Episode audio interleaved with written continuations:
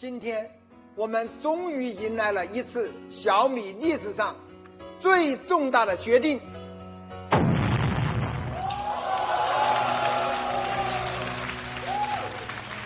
小米正式进军智能电动汽车行业。我们今天的小米已经有一点点积累。说实话，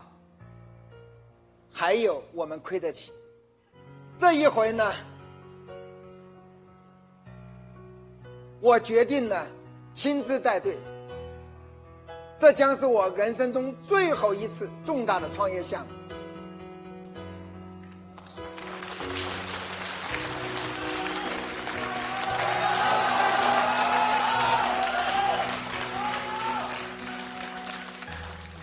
我深知做出这个决定对我来说意味着什么。我愿意押上我人生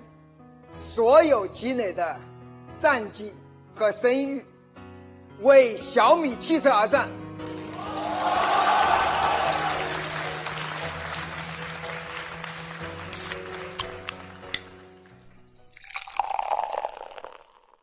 这里是商业就是这样。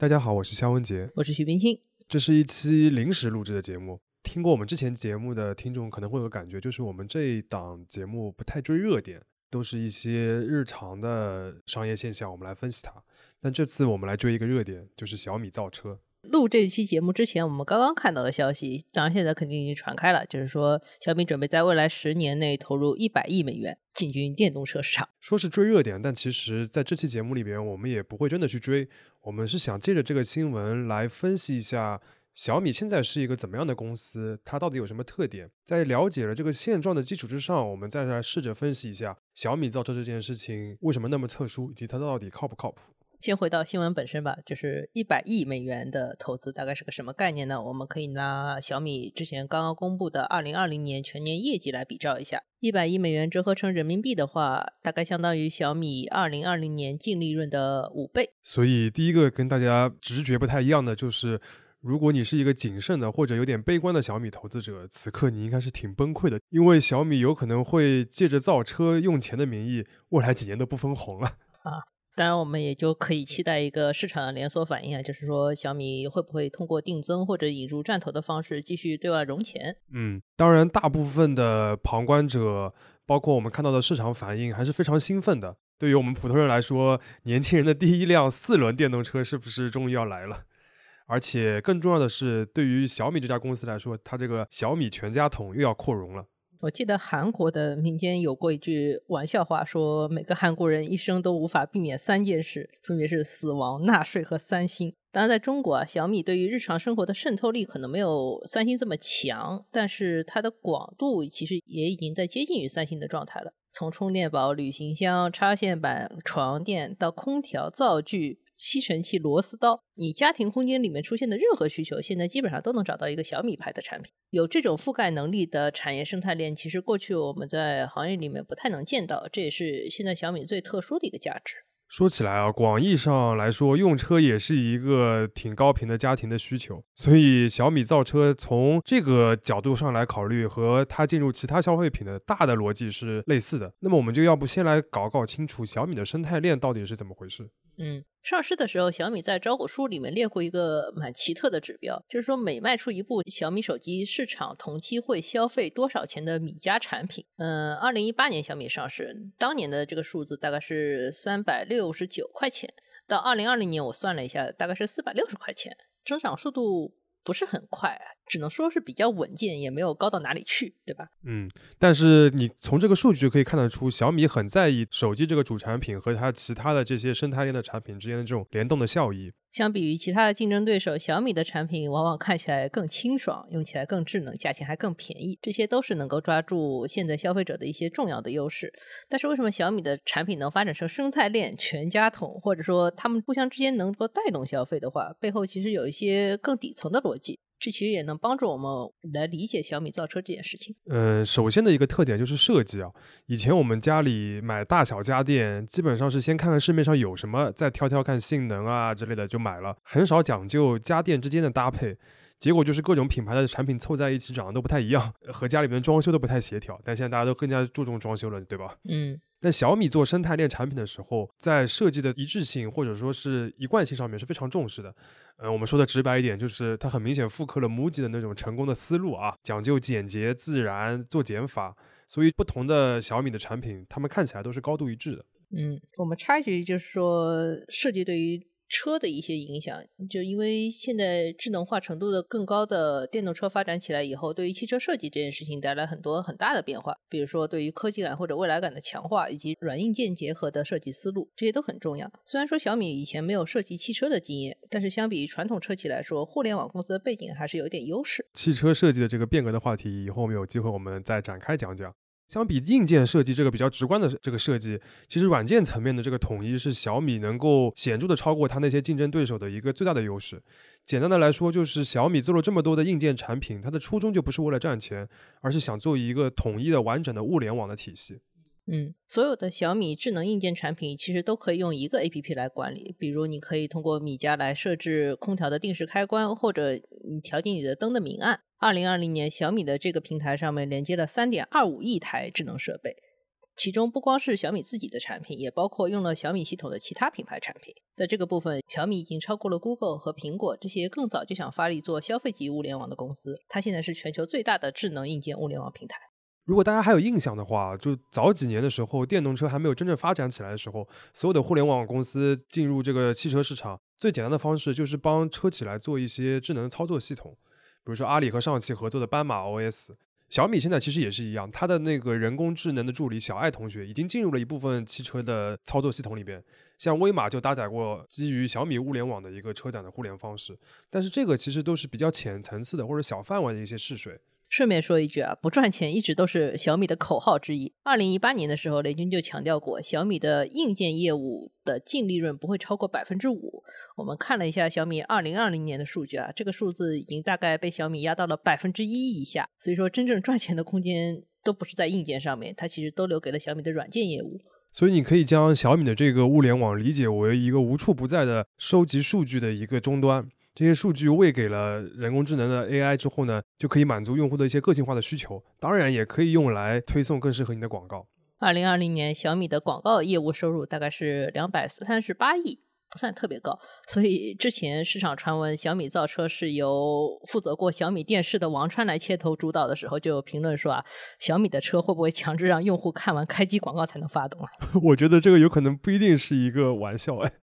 我们一直有一个常规的概念，就是好看好用的消费品一般都会价格比较高，比如说像戴森，对吧？但是小米的特点就是它生态链上的这些产品都很便宜，其中一个很重要的原因就是我们刚才讲到的用广告赚钱的这个思路。很便宜的小米电视，它的开机广告时间长到难以忍受。对，另一部分的原因呢，其实也是因为设计生产这些产品的都是小米自身以外的一些生态链企业。就相当于小米是一个用底价批发了这些产品，再零售给我们的一个中间商，它只是基本不赚差价的一个中间商罢了。嗯，比如说小米的充电宝是紫米做的，九十分行李箱是润米做的，扫地机器人是石头科技做的。这些公司都是初创公司，但是他们创业的最重要工作之一就是为小米设计并生产这些爆款产品。这也是小米为什么之前能在很短的时间内就覆盖大量它不熟悉的行业的原因。嗯，而且小米还会给这些生态链的企业提供工业设计、渠道、品牌等等方面的一些支持。更重要的一点就是会入股。让双方能够形成绑定的利益。从二零一四年开始，小米就设立了一个简称为“天津精米”的一个投资主体，它专门用来孵化一些生态链上的企业，然后对他们的持股比例呢，大概在百分之十到百分之四十之间，就是所谓的参股但不控股。那实际上，这个天津精米对于已经上市的小米最大的贡献就是投资收益。比如二零一七年的时候，它生态业企业就为小米带来了大概六十亿的账面的收益。已经超过了当年小米主营业务的净利润了。二零二零年这部分的账面收益已经是一百四十五亿元了，还是比小米的主营业务要赚钱的多。所以理论上，你如果想知道小米下一步想尝试什么新的方向，其实只要看看天津精米投资的什么公司就有感觉了。不过这次造车情况很不一样啊，小米为了造车的话，成立一家新的全资子公司，而不是通过用投资的方式来做，这就是和做生态链在战略级别上的差异。天津精米这个公司投资范围其实非常广啊，除了不同的类别的这种产品上的这些公司，它还会往上面去投一些上游的零部件公司。比如，因为小米自己做手机嘛，所以它投资了很多跟手机相关的一些供应商，所以小米在整个生态链当中的一些采购成本也会比同行低一点。嗯，我们举一个例子吧，就是有一家为小米做智能手环和手表的公司叫华米科技，它早期的采购成本要比同行业的 Fitbit 大概低百分之五十。把这些产品都生产好了，然后这些生态链上的公司就用成本价把这些产品卖给小米。就变成像小米平衡车、米家微波炉这样的产品，然后呢，又统一的在小米的官网或者它的旗舰店去销售这些产品，最终又都很符合小米极致性价比的这样一个策略。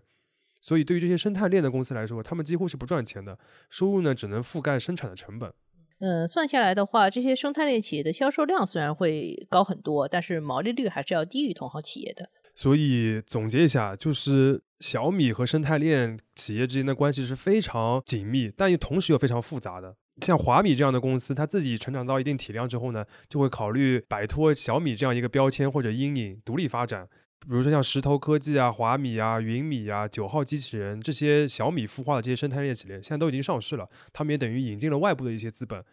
也可以进一步推动他们实现自立。嗯，实现自立的话，可能不是小米对于每个生态企业的最初的目标。所以说，小米的话，如果大家还记得我们前面提到的天津精米这家公司的话，就是说小米也可以通过股权这根线来强化甚至收回对于生态链企业的控制。二零二一年的三月，小米公布了一个消息，它会收购紫米公司百分之五十以上的股份，把它变成一家小米的全资子公司。紫米的话是小米充电宝的生产企业，显然说他们在电源、电芯等领域的生产经验，对于小米去拓展更多智能硬件来说非常重要。但是我觉得这个应该跟造车没有什么关系，毕竟这个充电宝的电芯和汽车要用的电芯应该是两套东西。对，回到前面提到最重要的新闻就是小米造车啊。我们前面讲了这么多，对于小米生态链的话，其实有个直观的感受，就是这个以家电为主的生态链的话，小米是可控的，最大的投资级别也就是几亿美元，对于小米来说，其实是完全可以接受。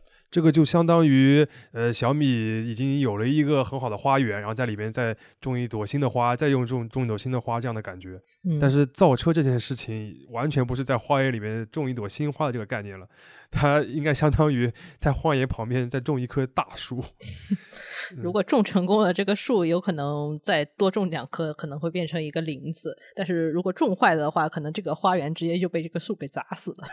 如果只看市场的反应的话，其实大家对于小米造车这一个词组的反应是非常的积极的。小米上市之后，很长一段时间都股价很平稳。平稳是比较好的说法，其实就比较低迷，对吧？到了二零二零年下半年，它才回到了发行价那个水平。但是今年二月份，小米造车这个消息第一次露出来的时候，它的股价一度暴涨了百分之十二，可见就是市场对于它做这件事情是非常积极或者非常期待的。嗯，或者说要比它做什么生态链企业听上去刺激得多，对吧？其实雷军自己，还有包括跟小米关系很好的顺为资本，都已经投资过智能电动车了。主要就是蔚来和小鹏这两个成功案例，他们都已经成为这个行业的领先公司。从这个角度说，小米造车的话，其实它早就开始做了。但如果只是跟这些公司合作，或者做一个合资公司联合开发，这些都很容易。但是现在的话，是小米来成立一个全资子公司，就是他要自己来造车。这就是为什么哈，我们对于小米造车这件事情还是想要泼一些冷水哦。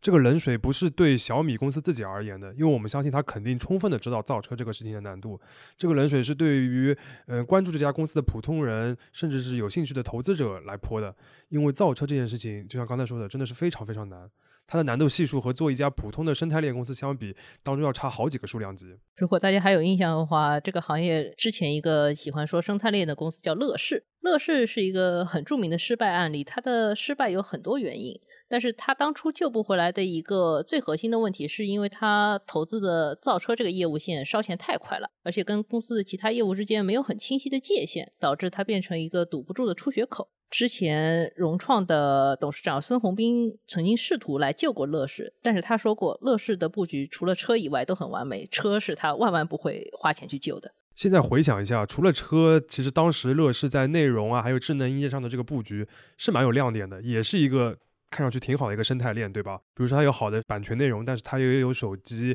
有电视这些硬件的平台，它们之间的这个结合是非常自然的。所谓的那个化学反应也是很明确的，是很清晰的。但是这些和车之间的关联都没有那么大，没有那种非常想当然的化学反应。不论是人才、技术、资产，其实造车这个业务和之前的那些生态链关联都不那么大。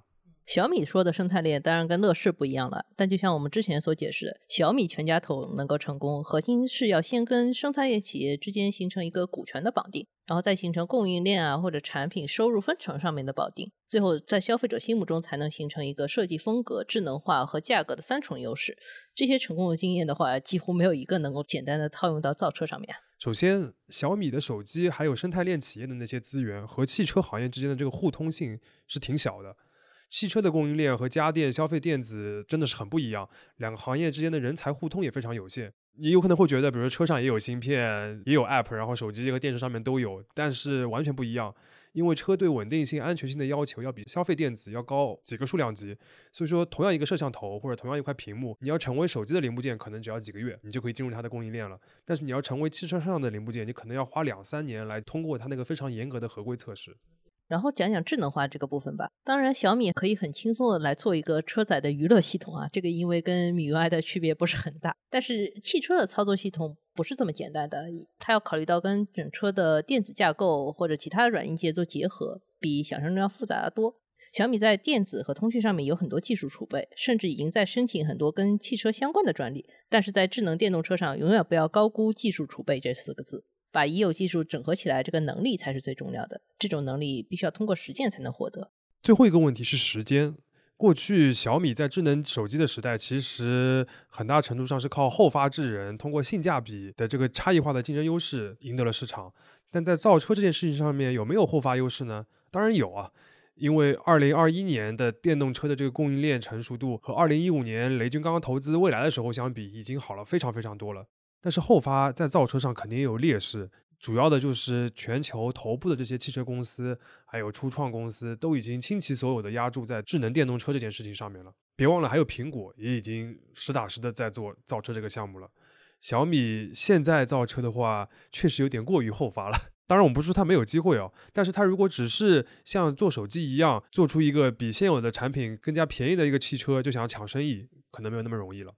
刚才连泼了三盆冷水。当然，小米造车的话，还是有一点独特的优势，就是雷军和他的团队。这个项目是雷军主抓的，而且他自己参与投资过两家行业公司。对于造车创业这件事情，他肯定已经相对比较熟悉了，也有人脉，他不会踩到很明显的坑。但是管理层的优势和他去扶持一个生态企业的话，还是两件事情。我们前面说做小米全家桶。简单来说，就是小米这个老大哥在这个行业里面积累了很多经验，所以就来提携同一个行业的小弟们，带你们上道。你们要按照大哥的标准来，就能获得成功。但是造车的故事是大哥当年隔壁的好朋友想要去做一个很有风险的生意，大哥自己不敢做，但是为了朋友，对吧？支持一下，出钱帮衬了一把，结果发现隔壁这个生意比自己做这个生意要大得多了。他们就想，既然他能做，为什么我不能做？别人能做，我也能做，这就是移动互联网时代以来所有科技巨头的一个基本思路。这也确实帮助他们成长为一个很了不起的公司啊。但是，别人能做的事情不是理所当然自己来做就能做成的，尤其是造车这种高风险的事情。过去我采访未来的李斌的时候，他说过，造车是九十九死一生啊。小米和雷军凭借现在他们获得的经验，还有这个行业比过去更成熟这个优势，或许能够让九十九死吃掉一大半，但仍然这是一个比九死一生更难的一个生意。我们是其实非常相信，嗯，小米尤其是雷军本人，肯定对这个难度这件事情是有充分的认知的，也有很多的备案。至少是后发优势，可以让他去考虑市面上一切可能的解决方案。比如说，我们做一些简单的猜想，你未来可能会看到小米收购已有的汽车工厂，也可能会看到它和一些造车新势力成立合资公司，或者它一开始推出的车型是那些难度不那么高，甚至价格不那么高的一些小车型来切入。也几乎可以肯定，它将来会引入一些新的外部投资，而不是把自己小米的全部家当都压上去。简单来说，就是小米做车肯定不会一下子就高大上，而是会应对行业的变化，做一些灵活的调整。从雷军思路，他可能考虑的是不做这件事带来的风险就是永远的落后，这个是不能接受的。但还是要说我们刚才说的那个冷水，不论你是普通的旁观者，还是小米的支持者，甚至是对它的股票投资感兴趣的人，在被一个这么令人兴奋的大新闻激发出肾上腺素之后，还是应该赶紧用一些可靠的现实让自己冷静下来。大公司加画大饼就等于大成功吗？商业不是这样的。